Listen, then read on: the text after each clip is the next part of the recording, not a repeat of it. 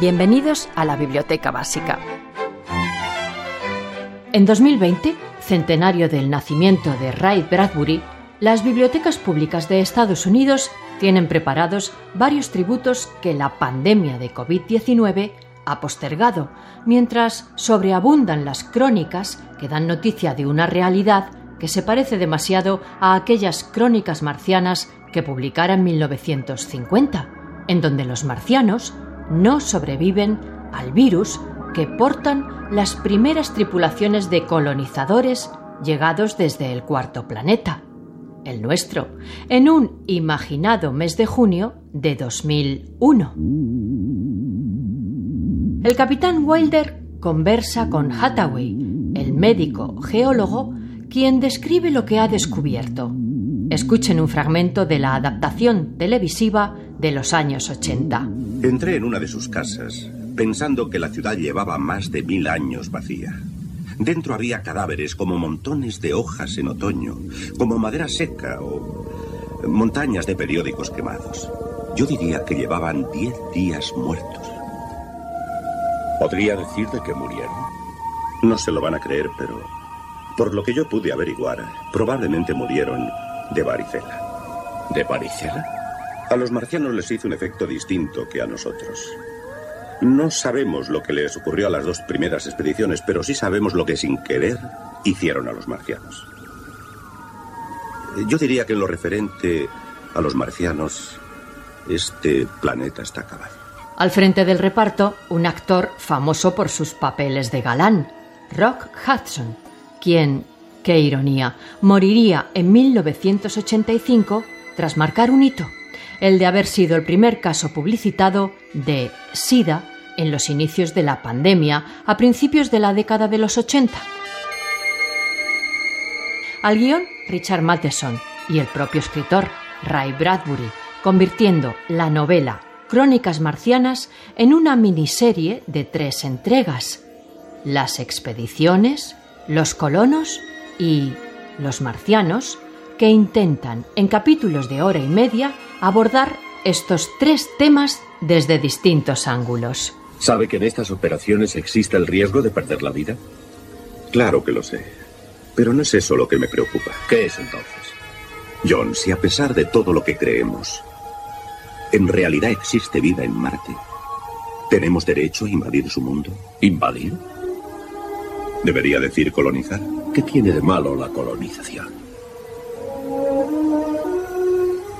Desde luego, si existiese vida en Marte, eso lo cambiaría todo. Pero dudo mucho de que exista.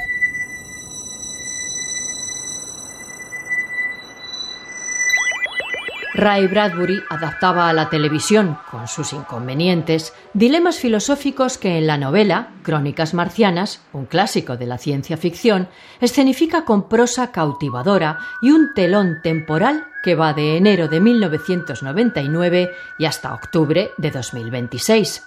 Desde los primeros intentos fallidos de colonización pasando por ese momento cuántico de agujero de gusano fechado en agosto de 2002. La crónica se titula Encuentro Nocturno. Tomás Gómez debe internarse en las azules colinas. Es de noche.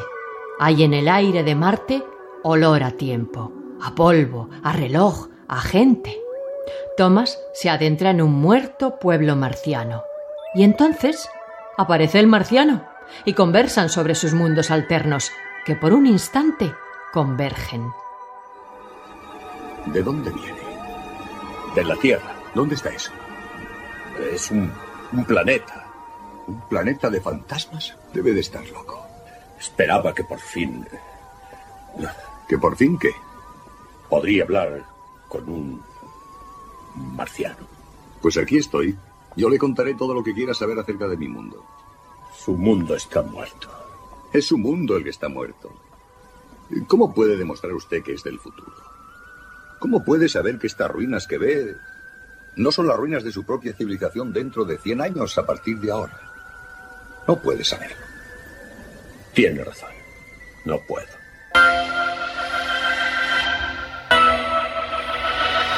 Crónicas Marcianas de Ray Bradbury es además una feroz crítica a la civilización norteamericana, hoy extensible al ámbito global.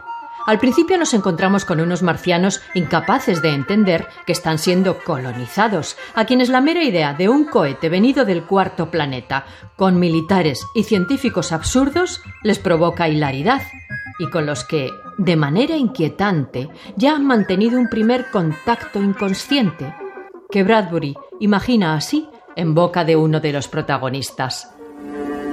Imagínate que existen marcianos y que ven un cohete que aterriza y que no contasen con defensas contra sus armas. Imagínate que utilizasen la única defensa que tienen. La telepatía. Imagínate que eligiesen el recuerdo infantil del pueblo del capitán de la nave. Imagina que el pueblo estuviese deliberadamente poblado con los seres más queridos de toda la tripulación de la nave. Todos los hombres encontrándose con madres, tíos, tías, padres, novias, muertos hace 10, 20 o 30 años al abandonar su nave. ¿Existiría otro medio para dividir y vencer a los invasores? En fin, ¿acaso la tercera expedición, la de abril del 2000, tal y como anuncia Borges en el prólogo a la edición de 1955, sea la historia más alarmante de este volumen por su horror metafísico. La incertidumbre sobre la identidad de los huéspedes del capitán John Black insinúa incómodamente que tampoco sabemos quiénes somos ni dónde estamos. Mientras estemos vivos otra vez, hay que dejarse de hacer preguntas. Es Bluff. Conozco este pueblo. Y creo que... Creo que puedo... ¿Qué ocurre, señor? Conozco a ese hombre. Eres tú, Arthur. Eres tú. Edward. Sí, Edward. Edward. Pero tú moriste cuando yo tenía 19 años. Mamá está en casa. No. No, eso no es posible. ¿Por qué luchar, Arthur? Aquí estamos. Eso es todo lo que importa. Estamos vivos otra vez. No te hagas preguntas. ¿Marte es el cielo? y quién sabe. ¿Quiénes somos nosotros para hacer preguntas? Leer Crónicas Marcianas de Ray Bradbury en el centenario de su nacimiento es el mejor homenaje posible al autor que da nombre a uno de los cráteres del planeta rojo. El abismo Bradbury se llama. Disfrutarán del placer de leer un clásico. No hay ningún secreto. Cualquiera que tenga ojos puede ver cómo vivimos. Esther de Lorenzo, La Biblioteca Básica, Radio 5. Haciendo causa común con el proceso de la existencia.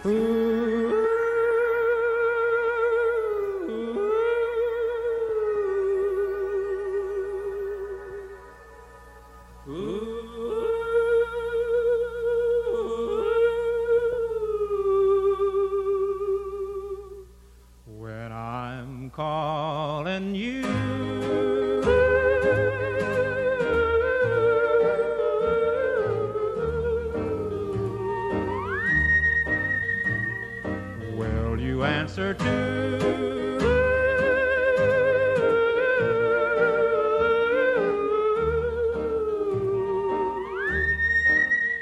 That means I offer my love to you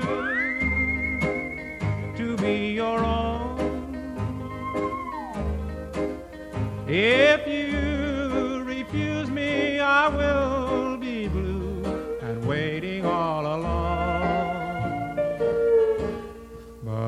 when you hear my love call ringing clear.